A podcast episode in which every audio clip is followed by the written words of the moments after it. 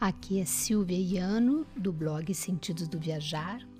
Estamos lendo juntos o livro 30 Dias na Terra de Salmos, de Charles Dyer, editora Pão Diário. Hoje vamos iniciar o capítulo 22. A Paz de Jerusalém, Salmo 122. É difícil explicar o impacto emocional que uma viagem a Israel exerce sobre a vida de uma pessoa. O escritor Mark Tawan captou esse sentimento melhor do que ninguém. Ele viajou à Terra Santa a cavalo e o primeiro lugar que visitou relacionado à vida de Jesus foi Cesareia de Filipe. Essa experiência levou o principal humorista dos Estados Unidos a um momento de contemplação profunda. Eu não consigo entender ainda que eu esteja sentado onde um Deus já esteve e esteja contemplando o riacho e as montanhas que um Deus já contemplou e esteja cercado de homens e mulheres pardos cujos antepassados o viram, até conversaram com ele face a face, e descuidadamente assim como teriam feito com qualquer outro estranho. Não consigo compreender isso. Tais sentimentos de profunda conexão espiritual e emocional parecem aumentar à medida que o peregrino se aproxima de Jerusalém. A cidade que está no centro do plano de Deus, passado e futuro para sua criação na realidade, o impacto emocional pode tornar-se tão devastador a ponto de resultar em problemas psicológicos para pessoas que não estejam preparadas para lidar com ele.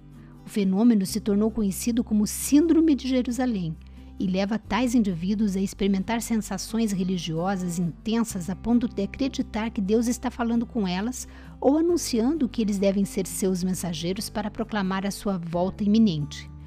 Embora ninguém em minhas viagens tenha lidado com isto, trata-se de uma condição séria com potencial de prejudicar a vítima ou aqueles que a cercam.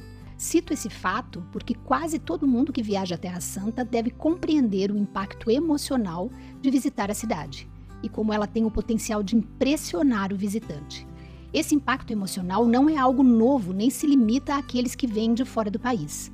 Na verdade, o rei Davi descreveu os mesmos sentimentos no Salmo 122, um cântico que ele redigiu para comemorar os tempos em que Israel se reunia em sua nova capital para adorar a Deus. O salmo que Davi escreveu foi posteriormente incluído nos cânticos de romagem. Davi começou o Salmo 122 expressando a ansiedade e o entusiasmo do peregrino com a visita a Jerusalém, a cidade onde Deus habitava no meio do seu povo. Alegrei-me quando me disseram: Vamos à casa do Senhor. Pararam os nossos pés junto às tuas portas, ó Jerusalém. Posso ouvir o entusiasmo na voz de Davi. E ao trocar o singular alegrei-me para o plural, vamos, pararam os nossos pés. É como se ele estendesse os braços para abraçar todos que estavam chegando à cidade. Suas palavras se tornam as palavras deles à medida que todos eles compartilham o mesmo entusiasmo pela visita.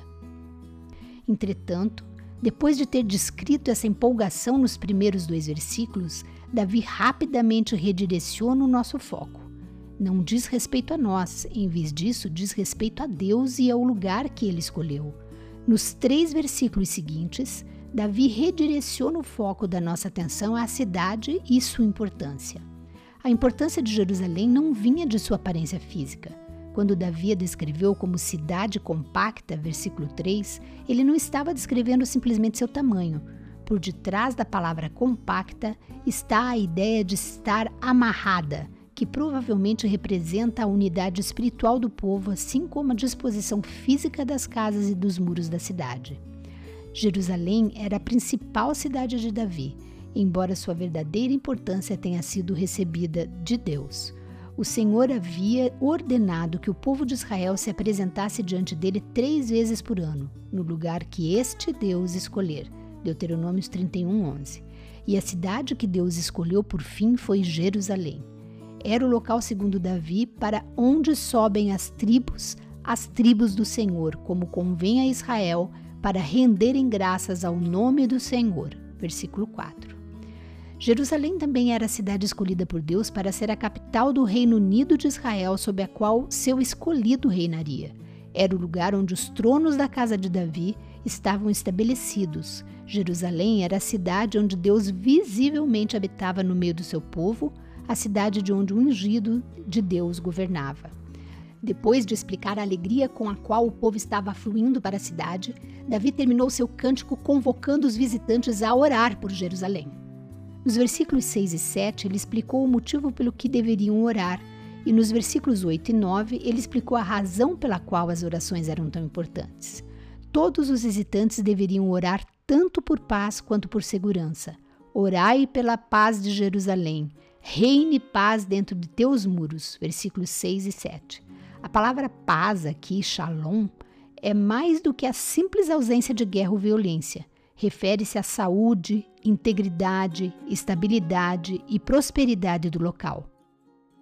Estes peregrinos deveriam orar para que Jerusalém experimentasse todas as bênçãos e a segurança que se poderiam associar com um relacionamento correto com Deus. Davi terminou seu salmo com uma aplicação prática, explicando o porquê estes peregrinos deveriam orar pela paz de Jerusalém. Primeiro, a paz beneficiaria meus irmãos e amigos. Versículo 8. Condições de paz permitiam que os peregrinos continuassem a cumprir a obrigação de reunir-se diante de Deus. Um ambiente espiritualmente saudável dentro da cidade também permitiria que os reis governassem de forma justa. Segundo, Davi, porém, explica que a paz beneficiaria o propósito de Deus aqui na terra. Por amor da casa do Senhor nosso Deus, buscarei o teu bem. Versículo 9. De muitas formas, as palavras de Davi ao final do Salmo 122 são paralelas às palavras de Paulo em 1 Timóteo 2, 1 a 4. Antes de tudo, pois exorto que se use a prática de súplicas, orações, intercessões, ações de graças em favor de todos os homens, em favor dos reis e de todos os que se acham investidos de autoridade, para que vivamos vida tranquila e mansa, com toda piedade e respeito. Isto é bom e aceitável diante de Deus, nosso Salvador, o qual deseja que todos os homens sejam salvos e cheguem ao pleno conhecimento da verdade. Nossas orações por paz, por vidas calmas e tranquilas, são agradáveis a Deus e podem contribuir para que suas boas novas não sejam prejudicadas. Vamos orar pelo nosso Brasil, né? Caminhando por nossa terra. Vivendo no século XXI, como podemos orar pela paz em Jerusalém? Deixe-me sugerir duas maneiras baseadas no que aprendemos com o salmo de hoje. Primeiro, se você não está preparado, pense em orar regularmente pela paz de Jerusalém por sua integridade e prosperidade. Ore pelo bem do povo judeu e pelo plano de Deus para o futuro. Peça que o Senhor haja de formas especiais a fim de derramar sua shalom física e espiritual sobre aquele local. Segundo, busque a Deus em oração e pergunte se Ele quer que você viaje à Terra Santa e visite Jerusalém. Essa era uma experiência transformadora na época de Davi e pode ter o mesmo impacto sobre as pessoas hoje em dia. A resposta de Deus pode ser não ou não agora. Porém, eu o desafio a orar a esse respeito, porque ele pode simplesmente abrir a porta e providenciar um jeito para que você vá. Ai, me arrepiei toda, lembrei da minha viagem maravilhosa. Amém.